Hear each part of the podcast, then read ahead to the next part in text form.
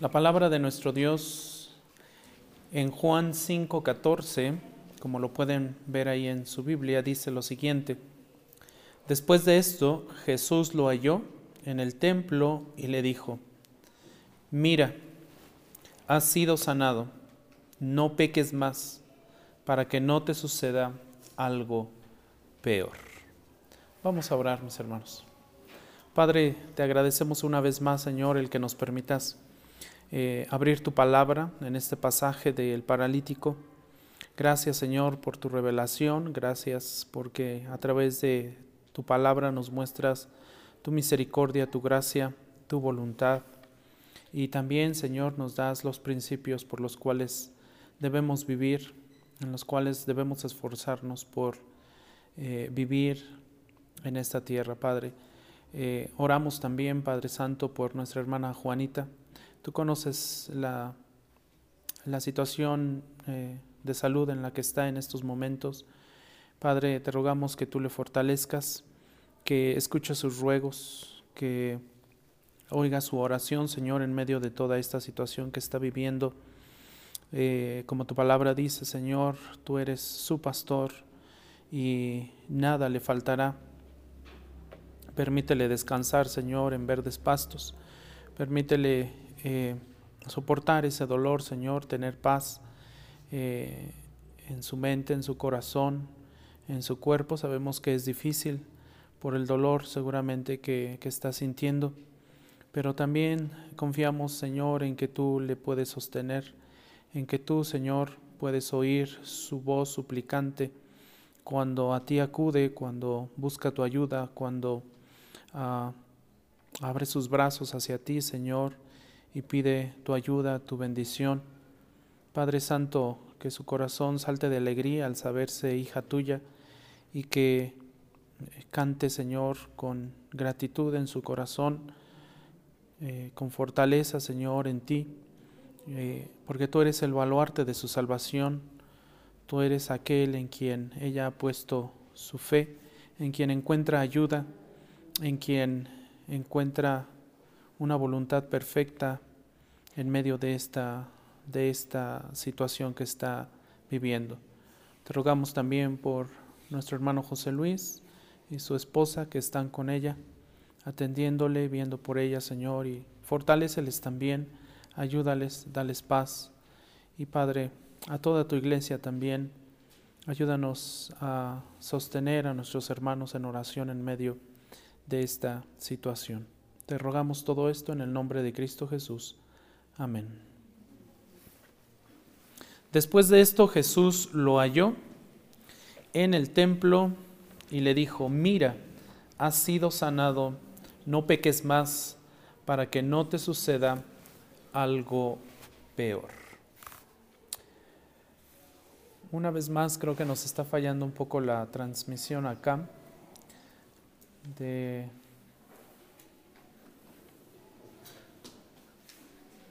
Permítanme tantito, voy a volver a enviar la, la, señal para que puedan ir viendo los versículos. Ahí lo podemos ver, mis hermanos. Sí, ¿verdad? Está ahí, parece que ya, ya va a cambiar ahí. Bueno, tenemos Juan 5.14 ahí en sus Biblias y acá en la pantalla también. Después de esto Jesús lo halló y en el templo se dio el segundo encuentro. Ya había habido un encuentro. Este es el segundo. Jesús lo halló en el templo y le dijo, mira, has sido sanado, no peques más para que no te suceda algo peor. Una vez que el hombre de 38 años ahí, que estaba postrado, que había estado postrado por 38 años, oyó la voz del Señor, se levantó y quedó sanado completamente. Tuvo fe en lo que Jesús le había ordenado. Jesús le ordenó, levántate. Una segunda orden, toma tu camilla. Una tercera orden le dio y le dijo, anda, camina. Hasta ahí este hombre escucha tres órdenes de parte de nuestro Señor, pero inmediatamente los fariseos vinieron y le, y le condenaron. Los fariseos vinieron y le cuestionaron, no se alegraron por su sanidad, No se alegraron por verle en una condición diferente, benéfica para él. Más bien se ofendieron porque había roto su ley oral, había roto la Mishnah, había roto toda aquella tradición que habían creado estos hombres fariseos. Y había roto la ley oral cargando, simplemente cargando su camilla y caminando con ella el día de reposo, un sábado. Ante tal acusación, en el capítulo 5, versículo 11 de nuestras Biblias, nosotros leemos lo siguiente. Ahí lo tienen en su Biblia. Dice, pero él respondió, les respondió a estos fariseos. El mismo que me sanó, me dijo, toma tu camilla y anda. El mismo que me sanó me dijo, toma tu camilla y anda. De entrada, cuando leemos este texto y este pasaje, pudiéramos pensar aquí incluso que este hombre le está echando la culpa al Señor, que lo está culpando, que se está lavando las manos y les está diciendo a los fariseos, yo, no tengo la culpa. A mí ni me volteen a ver porque yo solamente estoy obedeciendo a aquel que me dijo, que me sanó. De entrada podríamos pensar eso. Pero en otras palabras les dijo que él solamente estaba obedeciendo la orden de aquel que le había sanado con autoridad. El testimonio de este hombre a los judíos, a estos hombres religiosos, ponía de manifiesto la autoridad suprema de Jesús. Ponía de manifiesto que, que nuestro Señor Jesús era poderoso, ponía de manifiesto que Él era soberano sobre toda la creación, sobre toda. Con su poder sobrenatural, Él le había sanado. Y con esa sanidad, nuestro Señor Jesús había confirmado su autoridad plena. Su sola palabra había sanado al hombre, ¿se dieron cuenta? El Señor Jesús le dijo, levántate. ¿Quieres ser sanado? ¿Quieres ser sano? El Señor Jesús no lo tuvo que ni siquiera tocar. No hizo lodo como con el ciego, ¿recuerdan? Con él solamente le dijo, levántate. Ese es el mismo poder que nosotros vemos en Génesis capítulo 1, cuando Dios crea todo. Y dijo Dios, y dijo Dios, y dijo Dios, y dijo Dios, y siete veces dijo Dios que todo lo que había creado era bueno. Este hombre tenía que obedecer el mandato del que le había sanado, tenía que obedecerlo. Porque aquel que le había sanado tenía autoridad plena, suprema. No sabía quién era. Este hombre no sabía ni siquiera el nombre de nuestro Señor. Pero tenía que ser grande. ¿Por qué? Porque con su sola palabra le había sanado de su enfermedad de 38 años ahí postrado en el suelo, esperando que alguien le ayudara para meterlo ahí al estanque y pudiera ser sanado. Si este, este hombre sí confió en, el Señor, le había sanado eh, de su enfermedad, había confiado en Él, porque tenía el poder para sanarle no solamente a él, sino a todos aquellos que confiaran en él. Tenía la autoridad para ordenarle llevar su camilla entonces. Tenía la autoridad para ordenarle levantarse, llevar su camilla y caminar. Y tenía la autoridad incluso, si estaba dentro de su voluntad, sanar a todos los enfermos que estaban alrededor del estanque. Porque Él era Dios. Y luego cuando avanzamos al versículo 12, allí en el capítulo 5, estos hombres, estos judíos religiosos, le preguntaron, ¿quién es el hombre que te dijo, toma tu camilla y anda? Los judíos hipócritas que vemos aquí siguen preguntando, siguen cuestionando y noten que no le preguntan quién le había sanado. ¿Notan eso? No le preguntaron, oye, ¿quién te sanó? ¿Quién te ayudó? Le preguntaron, ¿Quién le había ordenado tomar su camilla y andar? No, se interesaron por la sanidad. Los judíos hipócritas vinieron en esto, o más bien vieron en esto, en, en la sanidad, la violación a su ley moral, pero no pudieron ver la misericordia y la gracia del Señor. No pudieron ver el amor del Padre siendo manifestado a este hombre. No glorificaron a Dios por el milagro hecho. Más bien le condenaron.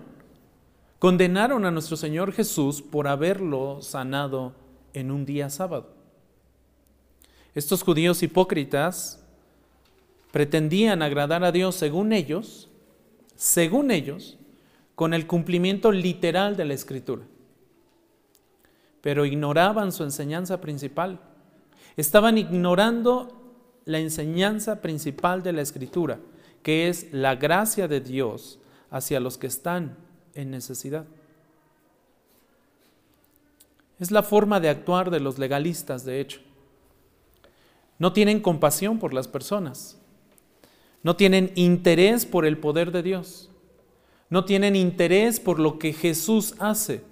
No tienen interés por el poder de nuestro Salvador. Su interés está en el cumplimiento de sus propias leyes humanas. Su interés está en que la gente cumpla la ley que ellos mismos han creado. Su interés está en cuidar que todos cumplan a detalle estas leyes humanas que no son bíblicas. Este tipo de hombres hipócritas y legalistas en su afán de, proteger, según ellos, según ellos, la sana doctrina, porque sus propias leyes vienen a conformar lo que para ellos es sana doctrina, y la escritura, hacen a un lado la palabra de Dios, hacen a un lado el poder de Dios, hacen a un lado los milagros del Señor y ponen sobre ello su propia escritura, una escritura creada por hombres. Son capaces de ignorar a Dios y a Jesús, son capaces de ignorar la gratitud, son capaces estos legalistas de ignorar la misericordia y el amor hacia los demás. Y con esto están contradiciendo los dos mandamientos más importantes en la palabra de Dios. En una ocasión, en Mateo capítulo 22, un fariseo le preguntó a Jesús cuál era el más grande mandamiento, cuál era el gran mandamiento de la ley. Y vean lo que Jesús le contestó. En Mateo 22, 37, 40, dice, y él le contestó, amarás al Señor tu Dios con todo tu corazón y con toda tu alma y con toda tu mente.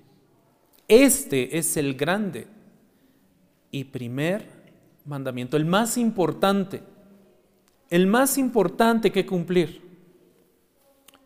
Para la iglesia también, este es el primer mandamiento, el más grande. Lo más importante para la iglesia es amar a quién, iglesia? Al Señor, a Dios. Y el segundo, dice nuestro Señor Jesús, es muy semejante a este. Amarás a tu prójimo como a ti mismo. De estos dos mandamientos dependen toda la ley y los profetas.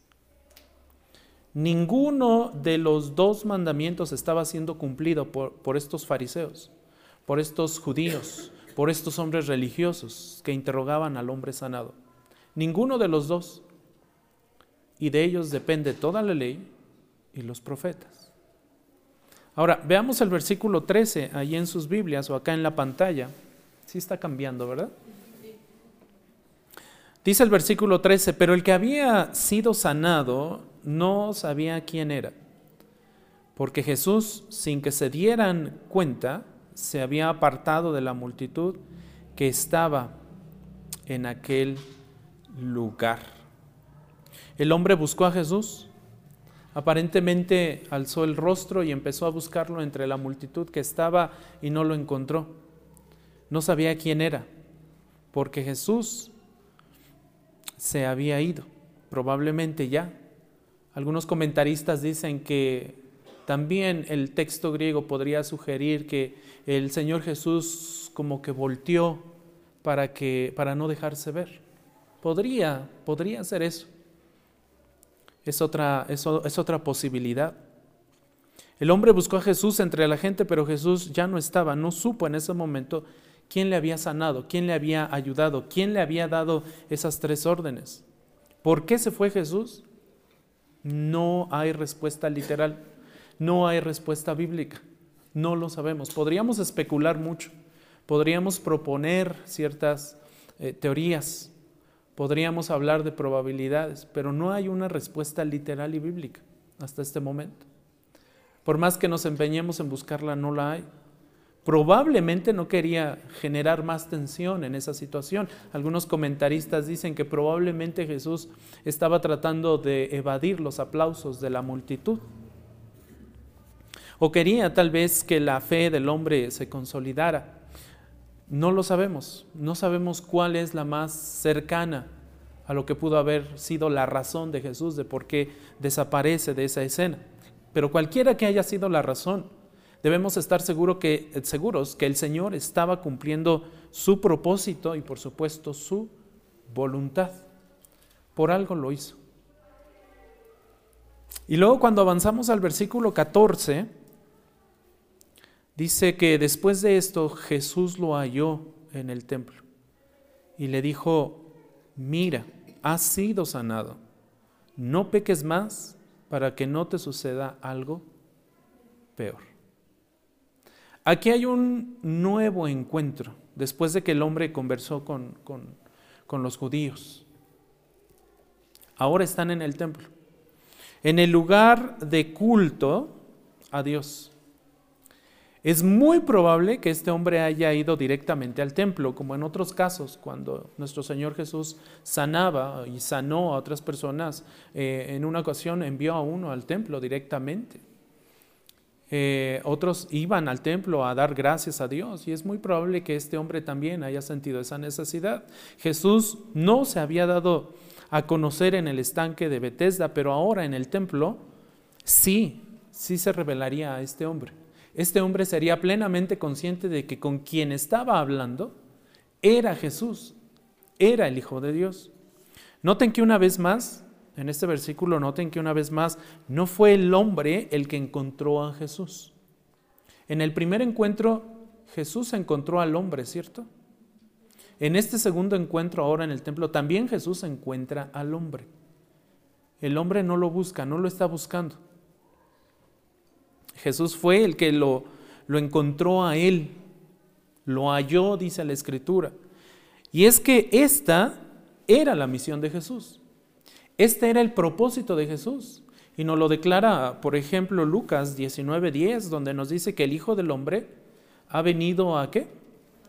A buscar y a salvar. ¿Qué vino a buscar y a salvar nuestro Señor Jesús? Lo que se había perdido. Él vino a buscar, Él vino a encontrar, Él vino a dar salvación. De la misma forma, el Evangelio de Juan en el capítulo 1, versículo 29, Juan el Bautista nos dice que cuando, cuando él lo vio, cuando vio a Jesús que venía hacia él, y dijo, ahí está el Cordero de Dios, que qué? Que quita el pecado del mundo. La misión de Jesús era venir a este mundo a buscar lo que se había perdido. La misión de Jesús era venir a este mundo a quitar el pecado del mundo. Y una vez más, que encuentra, y una vez más bien que, que encontró de nuevo a este hombre, le recordó que había sido sanado total y plenamente. Pero al mismo tiempo le advierte de las consecuencias del pecado. Al decirle, mira, ya estás sano, no peques más no, no le está tratando de decir que su enfermedad había sido consecuencia de haber cometido un determinado pecado antes en su vida, antes de caer postrado 38 años, o de haber pecado mucho. No es ese el sentido. No le, no le está diciendo, pasaste 38 años porque pecaste muchísimo y tu castigo fue estar ahí postrado 38 años. No le está diciendo, cometiste tal pecado específico y por eso Dios te castigó y te dejó ahí postrado. Esa era, y es que esa era, la, esa era la idea general del tiempo de Jesús. Eso se pensaba. Incluso hoy se tiende a pensar en ello. Es más, así pensaban los discípulos. Los mismos discípulos pensaban de esta forma. Pensaban que este tipo de enfermedades, este tipo de situaciones graves de salud en, una persona eran producto de un pecado específico o de mucho pecado anterior y que era resultado eh, del castigo que Dios enviaba a esas personas. Cuando le preguntaron los discípulos a Jesús sobre un ciego, un ciego de nacimiento, no sé si lo recuerdan, le preguntaron a Cristo si esta situación era debido a que este ciego de nacimiento había pecado o sus padres. Y nosotros vemos esta, esta respuesta de nuestro Señor Jesucristo en Juan capítulo 9, que más adelante también vamos a estar estudiando. Y Juan 9, del 1 al 3 nos dice, al pasar Jesús, vio un hombre ciego de nacimiento. Y sus discípulos le preguntaron, rabí, ¿quién pecó? ¿Este o sus padres para que naciera ciego? Y noten lo que Jesús responde. Ni este pecó, ni sus padres. O sea, ni uno ni otro. Sino que está ciego con un propósito. El Señor permitió que naciera así con un propósito. ¿Cuál era la razón? Para que las obras de Dios se manifestaran en él. De la misma forma, las obras de Dios se estaban manifestando en el hombre paralítico.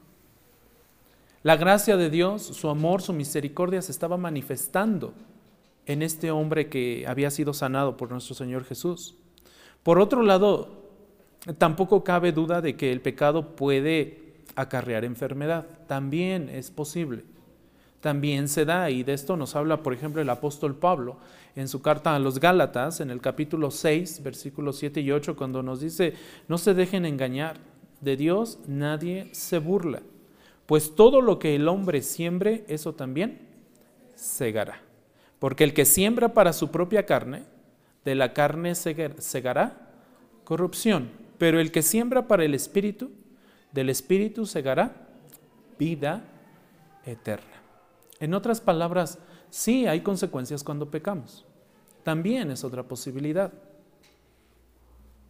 Si bien no toda enfermedad eh, viene a causa de pecado, sí hay enfermedades que pueden venir a causa de nuestro propio pecado. Lo que sembramos, eso cosechamos. ¿sí? Y de hecho, y es que de hecho toda la enfermedad es resultado o consecuencia del pecado que heredamos desde Génesis 3, nuestra muerte. En algún momento, si el Señor no viene antes de que nosotros partamos, vamos a dormir. Esa muerte física que nosotros experimentaremos si el Señor no viene antes, es producto del pecado que nosotros heredamos desde Génesis 3. Nuestro envejecimiento, ¿no? Nuestras canas. Sí, nuestras canas hablan de experiencia y muchas cosas. Algunas canas no hablan de experiencia, pero en su mayoría digamos que sí. Pero el envejecimiento mm, físico y corporal de lo que somos, de este cuerpo, pues es causa también del pecado. ¿sí? En definitiva, es eso. Pero lo que Jesús está diciéndole al hombre es que la misericordia divina, mostrada en su santidad, debía ser correspondida con una vida sin pecado. Esa es la idea. Hombre, tú ya estás disfrutando de sanidad física Estás disfrutando de la misericordia de Dios, estás disfrutando de su gracia, estás disfrutando de su salvación. Ahora a ti te corresponde vivir una vida sin pecado. Y es que cuando vamos al original de este pasaje, de este versículo este, 14, cuando Jesús le dice, no peques más, también podemos traducir esa frase eh, como, no continúes pecando más. También podría traducirse así desde el original un tiempo presente continuo. Y ese es el sentido. El no seguir pecando más, el no vivir en una vida eh, de pecado continuo. Estaba refiriendo a que no continuara, que no viviera en hábitos pecaminosos que, caracteriza, que caracterizaran su actitud o su comportamiento regular. Por supuesto, todos los hombres, todos nosotros pecamos. Y aquel que diga que no es pecador, ¿qué dice Juan? Es mentiroso. Todos cometemos pecado. Pero una cosa es cometer un pecado, eh, más bien una cosa es muy, una cosa muy diferente es cometer el pecado habitualmente, continuamente, vivir el pecado. Y otra cosa es caer en pecado eh, en ciertos momentos, en ciertas ocasiones, en ciertas circunstancias y venir con el Señor a pedirle perdón.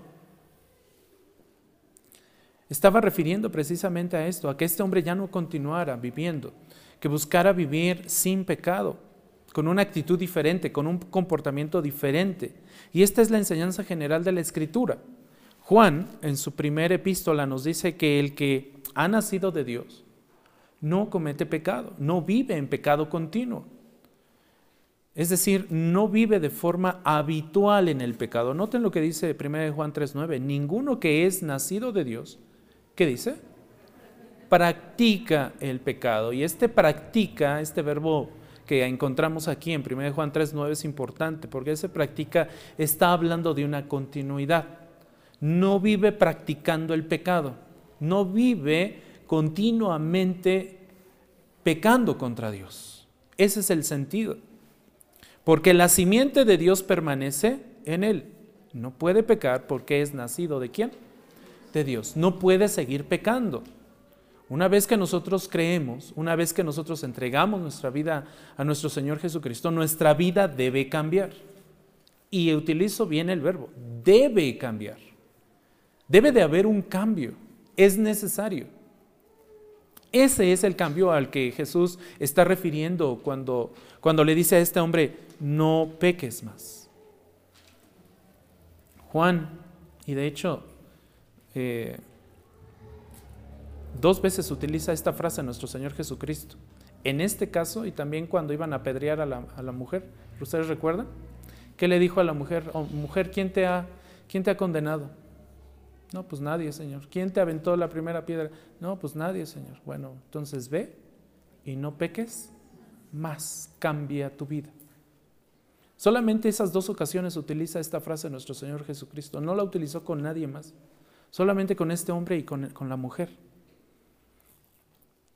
Gregorio Nacianceno, uno, uno de, de, los padres de la iglesia, de la patrística de la iglesia por ahí del siglo IV, dijo lo siguiente.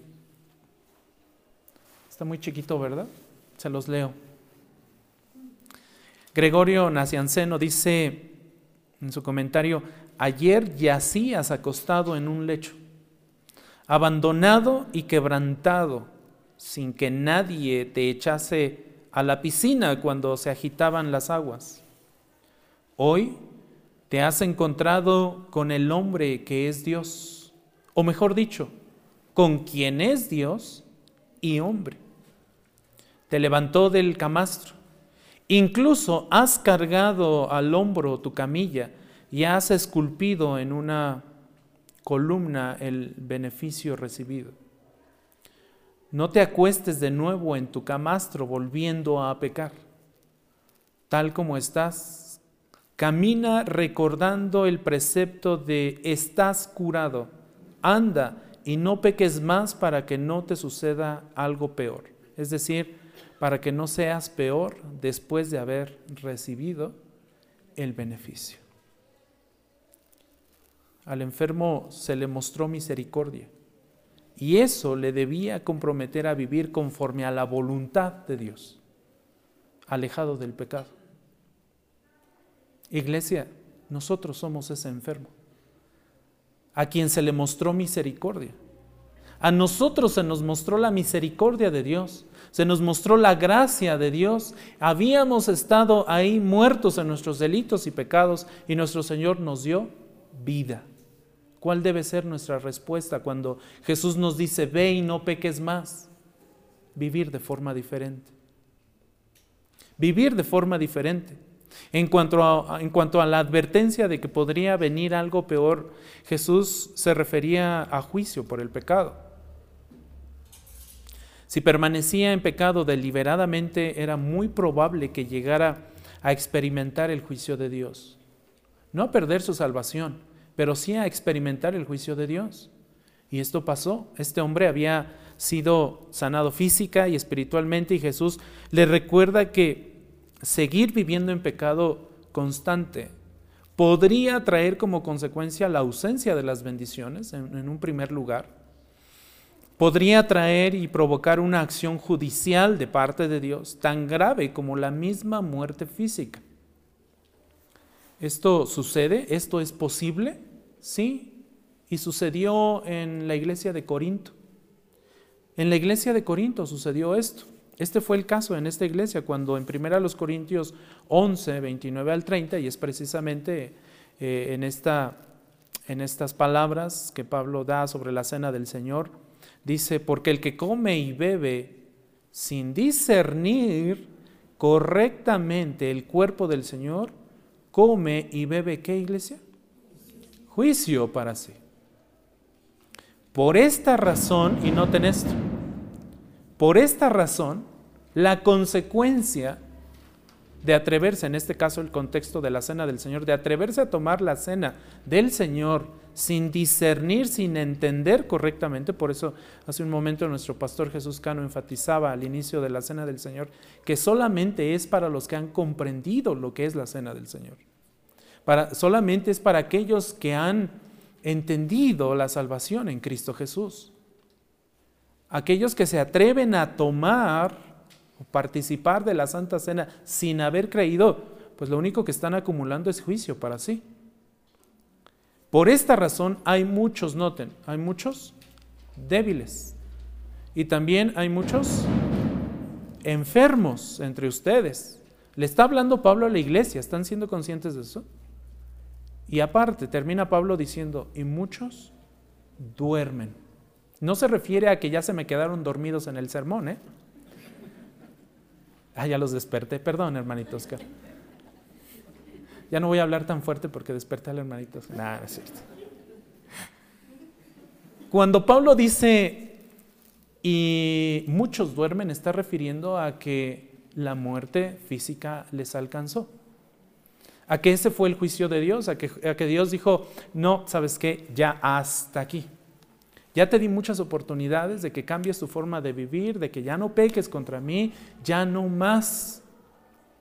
No te voy a dejar perder. No te voy a perder. Lo que es del Señor siempre será del Señor. Y cuando el Señor ve en nosotros cierta disposición a seguir pecando, a seguir transgrediendo su ley, a seguir desobedeciendo, a seguir en nuestros caminos de pecado, de desobediencia, de ingratitud, etcétera, entonces el Señor puede decir, vente para acá. Tal vez tu tiempo no ha llegado, tal vez el tiempo que determiné para ti no ha llegado, pero no quieres entender. Ven y puede recoger. A eso se refiere Pablo cuando está diciendo y muchos duermen. Samuel Pérez Milos en su comentario dice, el Señor advierte al enfermo que evite el pecado para que no le suceda algo peor que la enfermedad que había soportado por 38 años. La advertencia de Jesús estaba destinada a hacer reflexionar al hombre para que se ocupara de vivir una vida conforme a la voluntad de Dios, en gratitud a lo que había recibido. ¿Qué había recibido este hombre? Sanidad, misericordia, sí una, sanidad física, pero también una sanidad espiritual. Es lo que hemos recibido nosotros, iglesia. Hemos recibido la salvación del Señor. Y nuestro trabajo, nuestra mayor tarea en esta vida es esforzarnos por vivir una vida conforme a la voluntad de Dios, no conforme a nuestra propia voluntad. Eso es muy fácil. Eso es absolutamente fácil para el ser humano, vivir conforme a su voluntad. Dele rienda suelta a la carne y va a ver hasta dónde le lleva.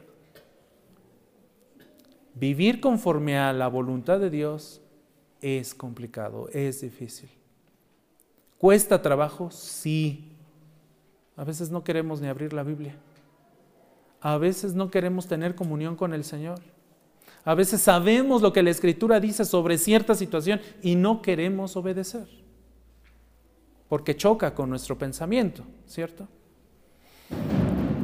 Pero nuestro trabajo es vivir una vida conforme a la voluntad de Dios, en gratitud a lo que hemos recibido de Él, que es la gracia y la misericordia, la sanidad. Él nos halló, Él nos encontró. Versículo 15 de Juan. El hombre se fue y dijo a los judíos que Jesús era el que lo había sanado. Sorprende aquí la reacción del hombre. Sabía que los hipócritas líderes judíos estaban contra Cristo. Ya lo habían interrogado, ¿no? Es más, cuando le preguntan, en el versículo 12 le preguntaron, ¿quién es el hombre que te dijo? Esa pregunta y esa palabra que dice, ¿quién es el hombre? Esa palabra hombre también podría traducirse desde el original como tipo. Y, en un sentido despectivo. Tal vez hemos escuchado esta frase en, la vida, ¿no? Cuando decimos, ¿quién era ese tipo que te habló? ¿Sí? Bueno, ese es el sentido en el original. Esa es la frase. Esa es la, ese es el sentido y la frase despectiva que estos hombres utilizaron para con el hombre. Oye, ¿quién, te, quién es ese tipo que, que, te, que te dijo que alzaras tu cama y que caminaras? Ese fue el sentido. Esa fue la intención. Entonces, sorprende aquí la reacción de este hombre porque sabía que los hipócritas líderes estaban contra Cristo, lo estaban buscando, estaban contra él, pero debemos recordar que este hombre estaba sujeto a castigo. Bajo, bajo esta enseñanza de estos hombres, él estaba sujeto incluso a un castigo de muerte por haber violado su ley, por haber violado la tradición oral, por haber violado el día de reposo. Lo podrían apedrear. Incluso eh, la muerte podría llegar a encontrar, la muerte física por parte de ellos. Eh, de, alguno, de alguna u otra forma, el, identificar al que le había sanado podría ayudarle a eludir ese castigo. Muchos comentaristas concuerdan con esto. El hecho de que fue una forma también de que él pudiera librarse de este castigo que los, que los fariseos, que estos hombres podrían imponer sobre él. Pero note también que los judíos le habían preguntado quién le había ordenado transgredir el día de reposo. Esa fue la pregunta de los judíos, ¿la recuerda?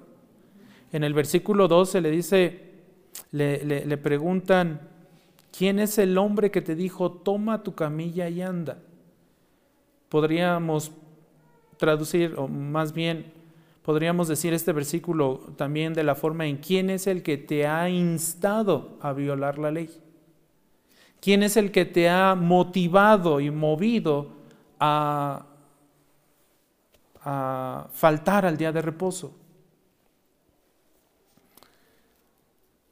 No le preguntaron quién le había sanado. Sin embargo, noten la respuesta de este hombre. ¿Cuál fue su respuesta?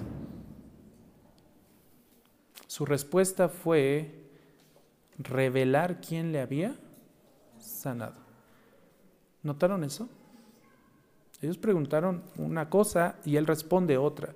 Aunque pudiera considerarse un acto de traición contra Cristo, lo que hizo este hombre al delatarlo con los judíos y ponerlo literalmente en más problemas, porque ya estaba, ya estaba emproblemado nuestro Señor, ya lo venían persiguiendo, ya estaban contra él y todavía este hombre va con los judíos y les dice, fue él, fue Jesús el que me sanó.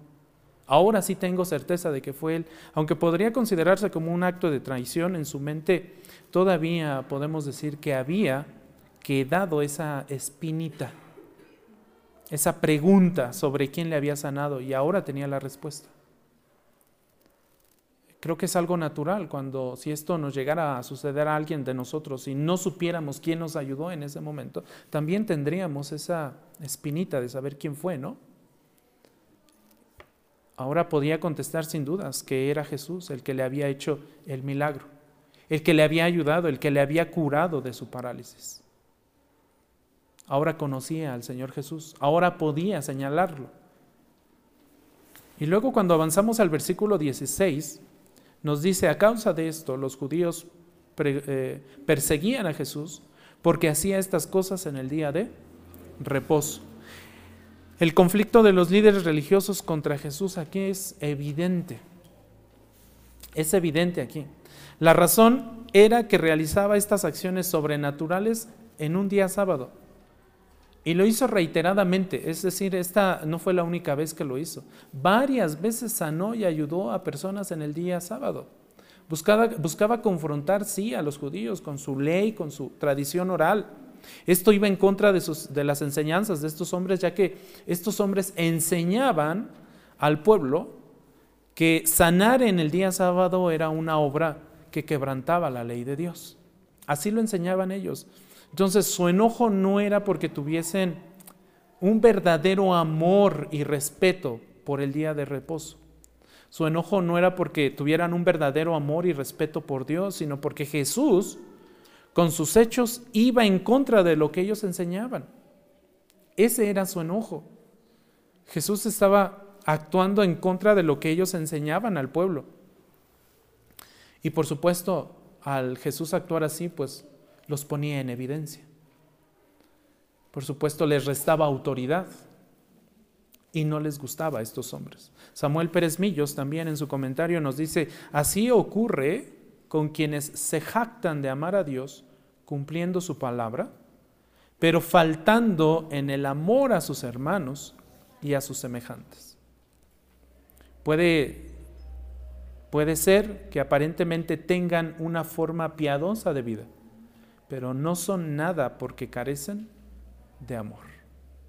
De lo que nos habla Pablo en, su carta a los Corintios, ¿no? Cuando habla de los dones. ¿Sí? Podré tener yo un sinfín de dones. Los dones más espectaculares. Pero si no tengo amor, nada soy. Así comenzó la oposición abierta hacia Jesús. Y dicha oposición era una, una oposición hostil ya. Y, y, cuando aquí se habla de esta oposición, se habla de una continua oposición hostil contra el Mesías. Una oposición que se endurecería, que se intensificaría hasta satisfacer a esos corazones malvados con la, con la crucifixión. Aquí empezó el odio por Jesús y terminó cuando fue subido a esa cruz. Jesús literalmente era esa sabiduría, como dice Pablo a los Corintios en el capítulo 2.8, era Jesús, era esta sabiduría que ninguno de los gobernantes de este siglo ha entendido. Porque si lo hubieran entendido, no habrían crucificado al Señor de gloria. Esto se estaba cumpliendo con estos hombres. No habían entendido a Jesús, no habían entendido las razones que él tenía, no habían entendido quién era él. Él era el Señor del día de reposo. Podía hacer y deshacer simplemente porque Él es Dios. Vamos a orar. Padre, te agradecemos una vez más, Señor, tu palabra. En este pasaje tú nos muestras, Señor, tu autoridad, tu soberanía, tu gran poder, Señor, la búsqueda de tu propósito, tu voluntad de venir a buscar, Señor, a aquellos que están perdidos, a aquellos que están enfermos. Gracias, Señor, porque tú tuviste misericordia de todos nosotros. Nosotros éramos los que estábamos ahí junto al, junto al estanque esperando que alguien nos ayudara.